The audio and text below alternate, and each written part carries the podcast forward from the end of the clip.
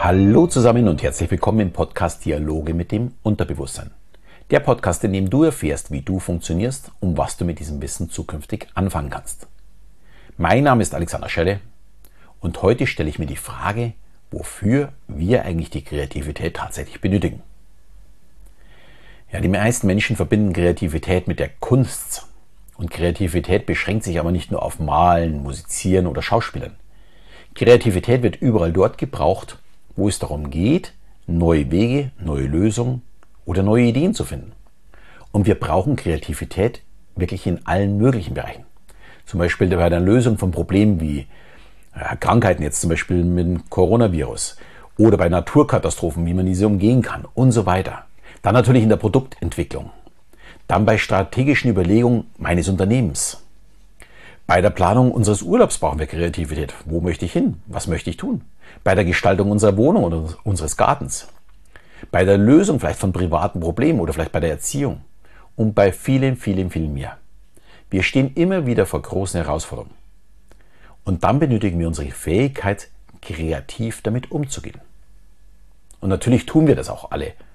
Uns ist es aber oftmals gar nicht bewusst, dass wir in diesem Moment tatsächlich kreativ sind. Aber neben der alltäglichen Problemlösung geht es auch um uns und wie wir uns fühlen, wenn wir eine neue Herausforderung meistern. Dazu gibt es ein ganz interessantes Ergebnis zu den Fragen, wie oft können Sie in Ihrem Alltag kreativen Tätigkeiten nachgehen und gleichzeitig, wie ist Ihre Work-Life-Balance? Also im Grunde erstmal zwei ganz unterschiedliche Fragen. Aber wenn man diese zusammenführt und prozentual sieht, ah, schaut es echt dramatisch aus. Diejenigen, die, die sagen, sie wären nie kreativ, geben ihre Work-Life-Balance zu gerade mal äh, zu 72 Prozent als schlecht an. Bei Ich bin selten kreativ sind es nur noch 37 Prozent, ihre Work-Life-Balance als schlecht ansehen. Bei regelmäßig sind es dann noch 23 Prozent. Und diejenigen, die täglich kreativ sind, die sagen, dass ihre Work-Life-Balance bloß zu 11% schlecht sind. Also es muss in irgendeiner Form ein Zusammenhang bestehen. Wenn ich kreativer bin, dann fühle ich mich anscheinend auch in meinem Job und mit meinem äh, Leben daneben in irgendeiner Form wohler. Ich bin ausgeglichener, ich fühle mich ausgefüllter. Und das Ergebnis zeigt auch eindeutig, wir müssen äh, uns selbst täglich fordern. Und es zeigt auch, jeder Arbeitgeber muss seine Angestellten mehr fordern dann macht ihnen ihr Job auch mehr Spaß und sie fühlen sich ausgeglichener. Und damit man mich nicht, mich nicht falsch versteht, natürlich ist jeder für sich selbst verantwortlich. Von seinen Chefs kann man es nur hoffen, man selbst kann aber etwas tun. Und wenn nicht im Job, dann natürlich im Privatleben. Auch dort kann ich kreativ sein. Es muss ja nicht immer unbedingt der Job sein. Und ich möchte dir jetzt sechs Punkte mitgeben, warum es wichtig ist, für dich tatsächlich kreativ zu sein. Punkt 1. Die Kreativität baut Stress ab. In kreativen Entspannungsphasen lernen die Menschen Stress und Druck abzubauen, um dann im Alltag ihren Kopf abzuschalten und wieder Energie dafür zu tanken. Und Dr. Herbert Benson von der Medical School in Harvard stellte fest, dass zum Beispiel Handarbeit ebenso wie verschiedene erprobte Entspannungstechniken die Pulsrate und den Blutdruck senkt.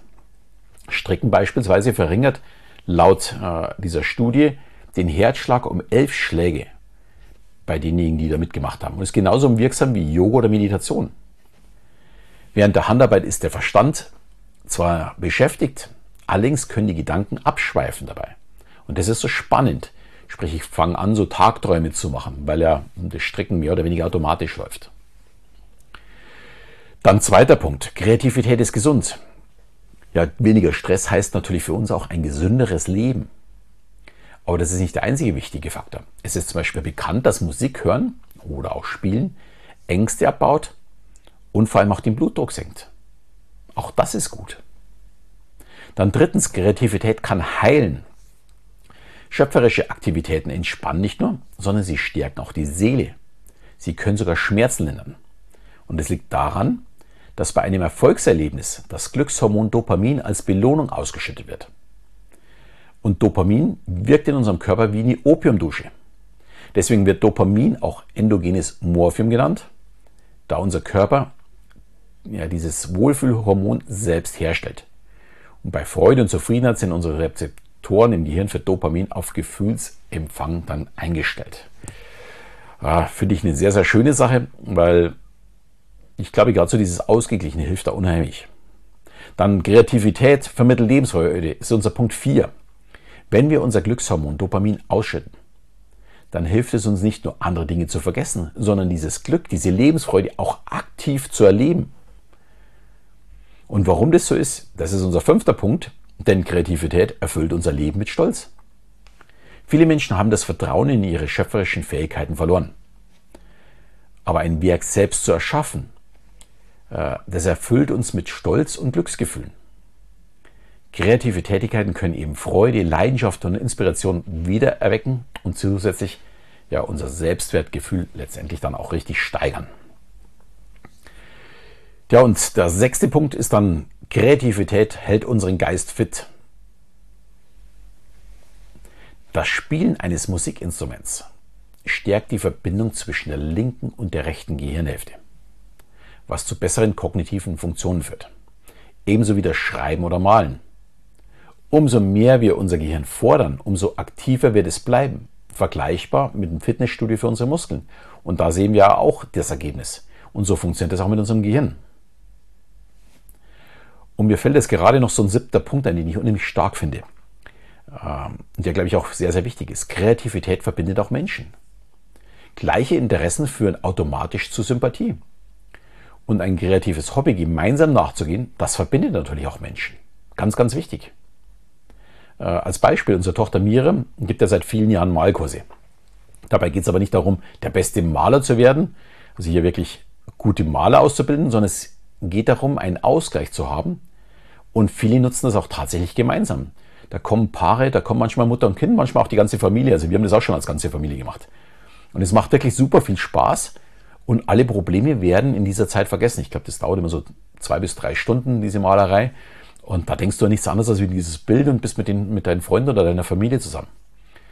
Die Bilder sind vielleicht am Ende nicht die schönsten, aber oftmals die kreativsten. Man hat auch Spaß noch am Schluss, sich da gegenseitig auszutauschen und sich die Bilder gegenseitig zu zeigen. Und das ist auch letztendlich das Ziel. Also man malt ja alle an einem gleichen Bild, aber jeder nutzt halt die Farben ein bisschen anders oder interpretiert es ein bisschen anders. Und das glaube ich, das ist der Spaß an der ganzen Geschichte. Eine andere Möglichkeit, kreativ zu werden, ist das Buch von mir, Dein kreatives Jahr. Das erscheint am 20.09. und in der nächsten Folge werde ich es mal vorstellen. Das Buch kann man selbstverständlich auch gemeinsam durcharbeiten und somit gemeinsam kreativ werden. Oftmals ist dabei wirklich überraschend, das ist uns schon aufgefallen, weil wir haben ja einige Seiten dann auch schon probehalber gemacht, auf welche Ideen die anderen kommen. Und das ist vollkommen egal, ob es der Partner ist, ob es Kind ist, ob es die Eltern sind, was auch immer. Wenn man darüber spricht, dann sieht man erst, dass andere Menschen in eine ganz andere Richtung lenken. Und das finde ich so unheimlich schön bei dieser Geschichte, weil es erweitert ja meinen eigenen Horizont. Ja, und jetzt hoffe ich doch, dass du auch ganz kreativ sein möchtest. Und ich würde mich sehr freuen, wenn du meinen Podcast weiterhin mit deinen Freunden teilst. Und ich bin mir sicher, dass jeder von diesen Themen profitieren kann. Und ja, wie immer freue ich mich natürlich über eine 5-Sterne-Bewertung. Und in diesem Sinne verabschieden wir wieder bis zum nächsten Mal, wenn es wieder heißt Dialoge mit dem Unterbewusstsein.